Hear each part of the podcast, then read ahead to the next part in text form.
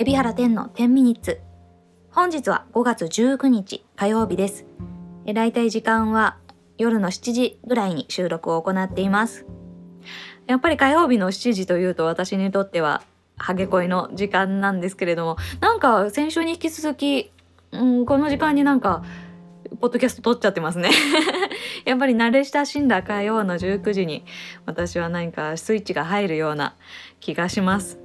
え、今はお休みをしております。本当ハゲ恋も4月5月とちょっとねお休みをさせていただいてますけれども6月には復活できるといいなと思いますのでよかったら、えー、その際にはぜひご覧いただきたいと思います。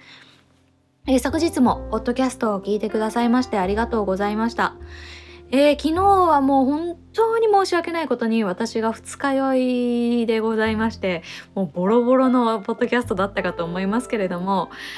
もう完全復活いたしました。おかげさまですいませんでした。まあ、昨日ね、あの、ポッドキャストを撮っているぐらいの時間にはもうね、結構な感じで、えー、復活をしていまして、とはいえ、喋るにはちょっとね、全然バッドコンディションだったわけなんですけれども、まあ復活しまして、まあ結局その日の夜には再び酒を飲むっていう なんでなんだろうなあんなに二日酔いで後悔してるのにもかかわらず、酒って飲んじゃいますよね。懲りないんですよね。本当にこれは私、前世が、あの、酒乱だったとしか 思えないですね。うん、もうこれは業だと思ってます。これはもうなんかね自分の命に刻まれた習性みたいな感じなんですかね気をつけなきゃいけないなと思いますえでもまあ今日は本当に体調は良くて、あのー、このようにね、ポッドキャスト元気に収録をしております。えー、コメントでいただいたんですけれども、二日酔いをした時に、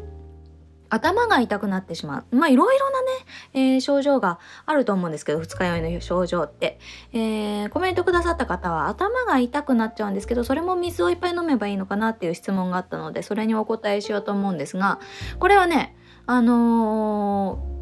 え、水商売をやってる方にお聞きしたんですけどなんか信憑性あるでしょ、えー、お聞きしたんですけれどやっぱりね寝ないってことみたいです。でどういうことかというとうん頭が痛いっていうのはうん寝ないでいればその日のうちに起こるって言ってました。うんつまり酒が抜けていく段階で、えー、頭がこうむくむんですよね脳がむくむ感じというかなので、えー、それを、えーその日のうちに頭痛が来ないまま寝てしまうっていうのが良くなくてなので、え頭痛を感じて頭痛が収まるまでは起きてる。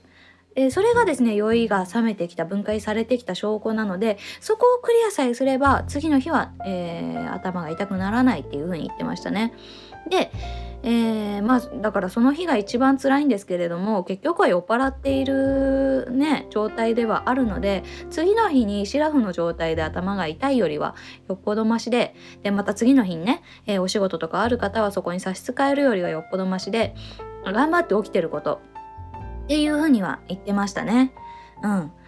あ確かにその通りだなというふうに思って私も、あのー、それは実践をしていますもちろんそれ以外にもあの水飲んだりとかあと私はやっぱりうーんそうですねあの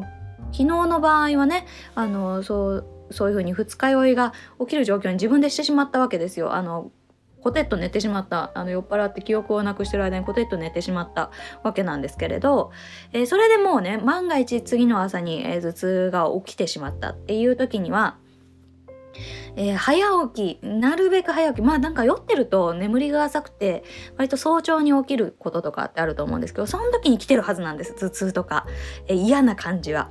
えー、なのでその時に、えー、しっかりとですねお水をがっつりとってアミノ酸のサプリがあったらアミノ酸がっつりとってで枕を高くして寝とくっていう風にしてます私はね。そうすると、えー、少なくとも昼ぐらいまでには復活してるっていう感じがします。やっぱりね頭が枕が下がってると頭痛って結構起きやすいような気もするのでちょっとこの辺り試してみるといいかと思います。さて、えー、今日は何の話をしようかなと思うんですが、まずちょっと告知をさせていただきたくて、えー、本日ですね、えー、また新しい、え記事が、私が執筆した記事が公開となりました。アットダイムさんで、え拓次郎というですね、えラーメンのテイクアウト、え宅配専門店がですね、えー、爆誕したということでそれを取材させていただいたわけなんですけれどもまあねあのー、すごい人気らしいんですよ。もうツイッターとかでも非常に話題で、えー、やっぱりラーメンのテイクアウトってすごくねあの時間との勝負っていうところがあるんですがかなりあの長寿命のラーメンを開発なさった拓次郎さんが今バズってるよというような記事を書かせていただきました皆さんはどうですかね？このおうち時間の間に結構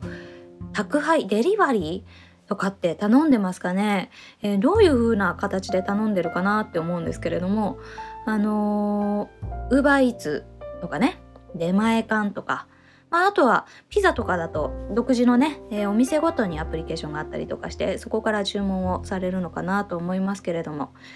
えー、やっぱりねあの近年よく一番使われているのはウーバーイーツなんじゃないですかね？そう思っています。まあ、私自身も結構 UberEats はあのこの自粛期間には利用させていただきました。まあもちろんその前からね利用はしていたんですけどやっぱり頻度は多くなりましたね。であとはですね、えー、UberEats のうん、配達員さんっていうのは、まあ、あの誰でも誰でもなれると言いますか。あの、ね、普通に大学生だったりとかがあの隙間時間でこう、ね、勤務をなさっているっていうことでそのスタイルもすごく興味があってなんかウーバーイーツのことをこういろいろ知るためにこれも確か綾野さんに教えてもらった親友の綾野さんに教えてもらったんですけれども UberEats の配達員の LINE グループみたいのがあるんですよね。オンなんかあのー、みんなにオープンチャットって言ってみんなに見えるサービスオープンチャットっていうのに入って Uber イーツの配達員さんがどんなことを普段思ってどんなことをね、えー、が良くてお給料がどんぐらいもらえるのかとか全部そこに書いてくれてるのでなんかそれを見ながらえウーバーえー、イーツの配達員になったような気分で 毎日を過ごしています。オープンチャットって面白い。LINE のオープンチャットって面白い機能で、そういう風にね、自分が知りたい情報とか、えー、まあなんか昔で言うとミクシーのコミュみたいなわかるかな？ミクシーのコミュ覚えてる方いるかな？みたいなちょっと良さがあって内輪トークの決定版みたいなところがあって、えー、結構ね面白いです。見ているとあ結構ご苦労なさってんなウーバーイーツの配達員さんとかね、えー、こういうとこを頼む時には気をつけようとか思っちゃいますよね。えぜひよかったらあの皆さんも探してオープンチャットねいろいろ自分のあの気になるコミュニティとかを探してみるといいんじゃないかなと思います。でまあそういうふうにですね UberEats の配達員さんになりきったくらいの感じでね毎日 LINE を読んでるわけですよ。えー、そうするとですねやっぱり Uber を頼んだ時になんか思い入れが違うわけです配達員さんへの思い入れが違くてなんか何度かサポートしてあげたいっていう気持ちになるんですね。で、えー、最近ですね UberEats にも実装されたんですけれどもこれ今まで日本にはなかった、えー、サービスなんですが UberEats に、えー、チップ機能というのがつきました。もう思わずチップ渡しちゃいますよねあのあの全部アプリ上でできるんですけれどもなんかね渡しちゃったりあとは本当にいつもご苦労様とか言って飲み物渡したりとか なんかそんなことしなくてもいいのかもしれないちゃんとサービス料でね配達した手数料とかね受け取ってるんですよウーバーイーツの配達員さんは。だけどなんか大学生の男の子とかが一生懸命運んできてくれたりとかするわけですよ。そうするとねなんかこうほだされてというかチップ渡したり飲み物渡したりなんかそんなことをしてしまいますね。なんかでも女性ってこういうとこあるんじゃないかなと思ってまあ往々にしてあの例えば こんな話するのもあれなんですけど女性向けの何て言うんですかね。うん主婦の方とかが見る、えーコミック雑誌レディコミとか呼ばれるちょっと、えー、エッチなねことが書いてあったりとかそういうことする漫画とかにもよくある設定ですけど、えー、ヤマト運輸とかうん、佐川とかの配達員さんがピンポン押してドア開けたらなんかちょっと一悶着を起こすとか なんかわかんないけど配達員に対してなんかちょっとこうあのー、優しくしがちな 思い入れ思い入れがちなところって女性には得てしてあるのかもしれないですね。まあ私はなんかそういう想像してるわけじゃないんですけれどもなんかこれはなんなんか女性の差が的なものはあるのかなとは思います。何の話してんだろうこれ。でもまあそんな感じであのー、まあ何が言いたいかっていうと私は UberEats の配達員さんのオープンチャットを見てなんかねあの働いている人の気持ちをこう考え考えたりとかね見れる隙間見れることがすごい面白いなというふうに思ってるんですけれども、えー、そんな感じで、えー、LINE のオープンチャットとか利用しながらね、えー、なんかこう自分が利用してるサービスとかの、えー、見たりするといつもと違った、えー、優しい自分になれるんじゃないかと思ってよかったら是非、えー、ご利用 LINE のオープンチャットね、え利用いただければと思います。できればその UberEats の配達員さんのオープンチャットに入って UberEats を頼むとあのそのなんか、なんかこう気持ちのね、え入れか入れ込み方が変わってくると 思います。いや本当にでも配達員さんまあ本当に宅配業者の方えー、こういったね出前の方、えー、いろいろね、えー、あると思いますけれどももう本当に感謝してね、えー、お迎えしたいなというふうに思います。やっぱりね人の、